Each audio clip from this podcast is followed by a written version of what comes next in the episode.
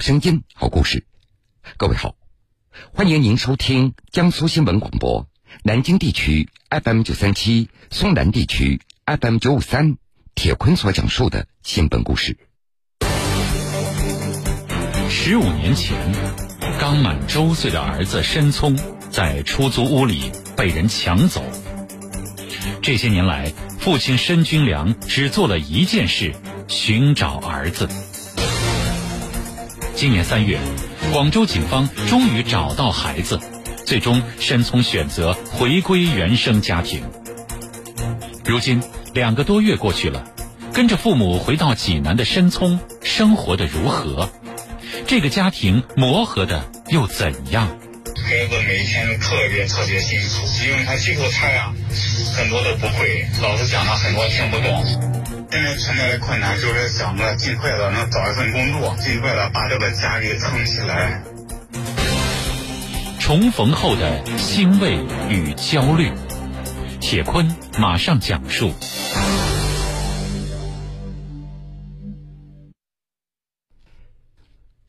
故事还要从十五年前说起。二零零五年一月四号，申军良刚满周岁的儿子申聪在出租屋里被人抢走。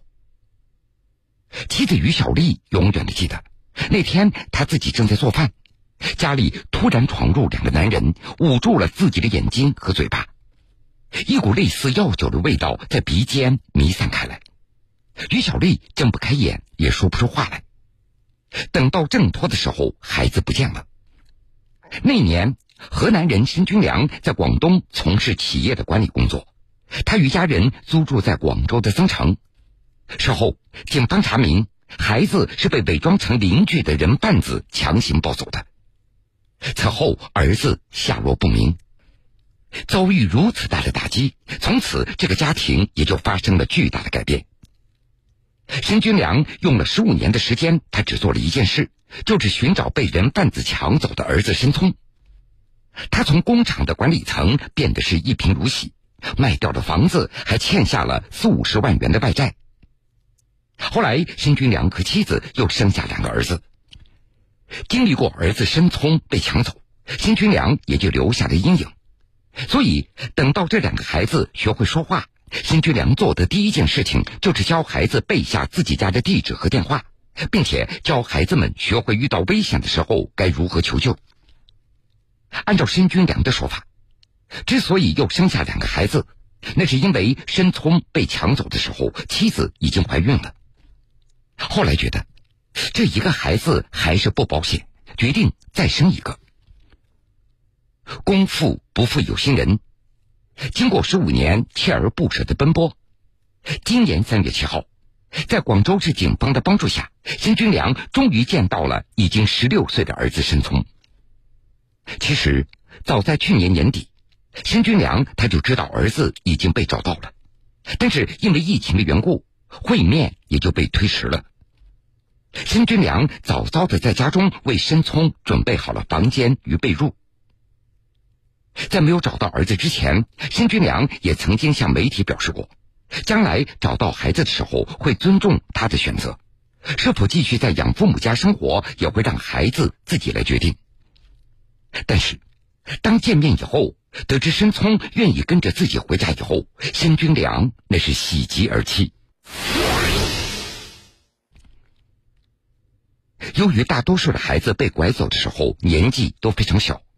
对亲生父母的记忆也跟着岁月的流逝而变得模糊了，甚至完全没有了印象。按照申军良的说法，儿子申聪那是在和亲生父母见面的前一天晚上才知道了自己的身世，当时第一反应就是不相信，一下子就懵掉了，感觉比电影当中的情节还要刺激。他之前不知道自己的身世，因为他没有人给他说过。因为他养父母长期在外面工作，典型的留守儿童。我们见面前面前面一天大约他才知道他被拐的孩子。其实孩子突然之间一下子知道就是，哎呀，我是被拐的孩子。他当时就有点不相信，他当时他感觉到电影里面的情节还刺激，他比较开朗，比较幽默。原来。在这十五年里，申聪他生活在广东一个偏僻的村庄，养父母长期在外打工，他是由奶奶抚养长大的，是一个典型的留守儿童。申聪在村里的学校读书，放学以后就和小伙伴打篮球、打游戏。如果不出意外，几个月以后初中毕业，他可能就出去打工了。等年龄稍微再大一点，可能会去当兵或上一个中专。三月七号，申聪稀里糊涂的跟着警察去了广州增城，见到了亲生父母。也许是因为血缘的关系，有着天然的亲近感，那一声“爸妈”，申聪叫的特别的自然。他不停的用手机在网上刷着，看之前媒体关于父亲寻找自己的一些报道。父亲申军良告诉申聪，为了找他，自己辞掉了工作。家里生活过得非常清贫，并且还欠下了几十万元的外债。母亲也因为儿子被拐，精神一直不怎么好。爷爷奶奶年事已高，但是还在外面打零工来贴补家用。而且最近奶奶的身体已经累病了。听到爷爷奶奶的情况，申聪连忙说道：“爸，那我跟您赶紧回家看看爷爷奶奶吧。”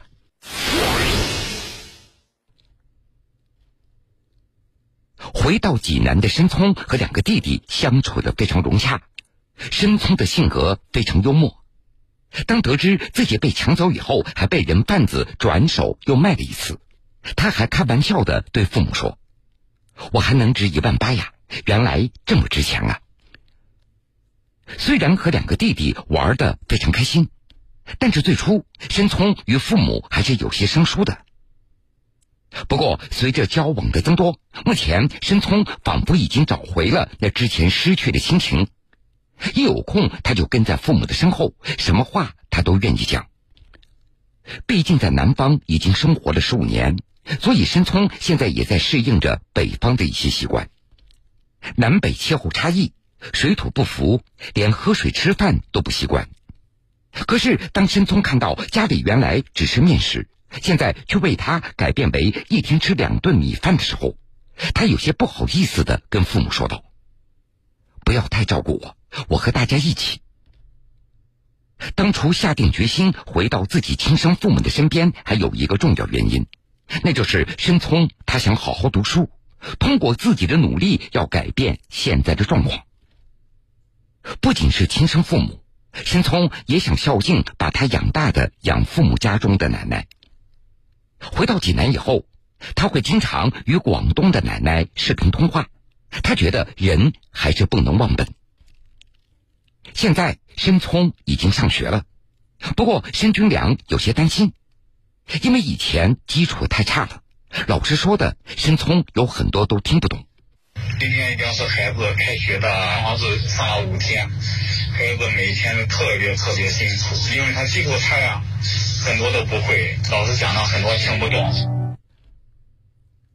为了能尽快的赶上进度，申聪每天六点钟就起床，晚上写作业要到十一点多。幸运的是，有一个在广州工作的女孩子知道申聪的事情以后，两次赶到济南为他补习功课。丢失十五年的儿子终于找到了，不过。一个曾经破碎的家庭要重新粘合在一起，还有许多路要走下去。怎么样处理和儿子之间的关系，让他的心情平稳的过渡？这曾经是申军良比较担忧的问题。但是，这么多天相处下来，申军良发现这都不是事儿了。自从儿子找到以后，申军良感觉到家中增添了很多烟火气，慢慢的也有了家的感觉。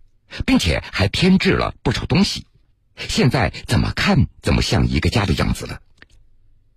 为申聪办好了户口、身份证等相关手续以后，申军良还为他起了一个新的名字，他就希望彻底甩掉被拐儿童的标签。而妻子的心情也好了很多，每天都在想着怎么样给儿子做些好吃的。申聪常说：“我吃的好撑啊。”这也让亲生母亲听完以后十分有成就感。总之，申军良夫妻他们总是想尽办法来弥补这些年对申聪所缺失的爱，而申聪所做的一些小事也同样感动着他们。申军良他租了一套毛坯房，开始家里连一个板凳都没有。申聪刚回来的时候，兄弟三个睡在一张床上，已经睡了一个多月。对此，申聪没有任何的抱怨。申军良听到儿子说：“只要有一个地方能躺下就行了。”听到这个话，申军良的眼睛一下子就红了。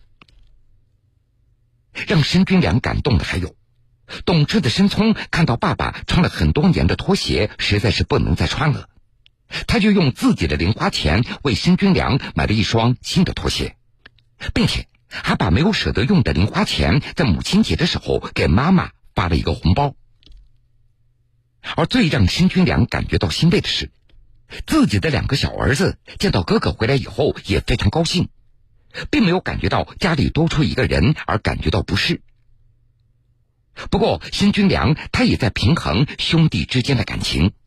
不能因为申聪刚刚回来而忽视了两个小儿子。用申军良的话说：“我对两个小儿子非常有愧疚，这么多年我都在寻找申聪的路上，对这两个小儿子也没有尽到父亲的责任。”十五年前，刚满周岁的儿子申聪在出租屋里被人抢走。这些年来，父亲申军良只做了一件事：寻找儿子。今年三月，广州警方终于找到孩子，最终申聪选择回归原生家庭。如今两个多月过去了，跟着父母回到济南的申聪生活的如何？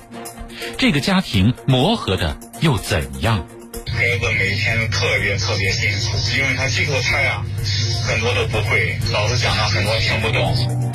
现在存在的困难就是想着尽快的能找一份工作，尽快的把这个家给撑起来。重逢后的欣慰与焦虑，铁坤继续讲述。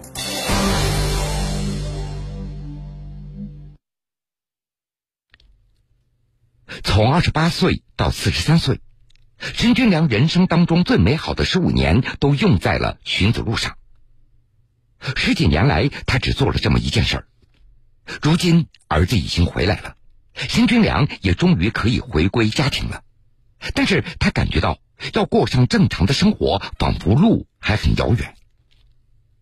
申聪回来以后，亲戚朋友也都给了一些红包，辛军良用这八千多元钱总算熬到了现在。但是接下来怎么办呢？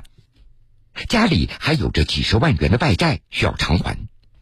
焦虑和发愁是申军良目前最直接的感受。这晚上十二点以前，他就从来没有睡过，每天最多也就睡五个小时，压力特别大，因为他整天都在想着：我到底能做什么呀？我要尽快有一份收入才可以。寻找孩子的十五年，申军良他几乎卖掉了家中所有能卖的东西，能借的人也基本都借遍了。现在孩子找到了，他也不可能再去借钱了。但是三个儿子的抚养费用，这也是一笔不小的开支了。为此，他现在最想找到一份工作，尽快把这个家给撑起来。现在存在的困难就是想着尽快的能找一份工作，尽快的把这个家给撑起来。寻找工作的过程并不顺利，比如前一段时间，申军良到一个企业去面试。过后，企业老总还特地来到他的家里，但是表示目前公司的确没有适合他的岗位。从十五年前的企业的高层管理到现在的一无所有，申军良有着巨大的心理落差。他始终觉得这都是人贩子所造成的，所以他希望抢走和贩卖申聪的人贩子能够得到严厉的惩处。而根据了解。发生在二零零五年的这起儿童拐卖案件，其中牵涉到的人贩子张维平等人已经在二零一六年被逮捕。二零一八年，在广州市中级人民法院的一审宣判中，张维平、周荣平被判死刑，杨朝平、刘正红被判无期徒刑。虽然现在暂时还没有找到工作，但是申平良依然对未来充满了信心。用他的话说：“毕竟十五年以后儿子都找到了，其他的也没有什么克服不了的困难了。”好了，各位，这个时间段的新闻故事，铁坤就先为您讲述到这儿。本故事来源《扬子晚报》子牛新闻。半点之后，新闻故事精彩继续，欢迎您到时来收听。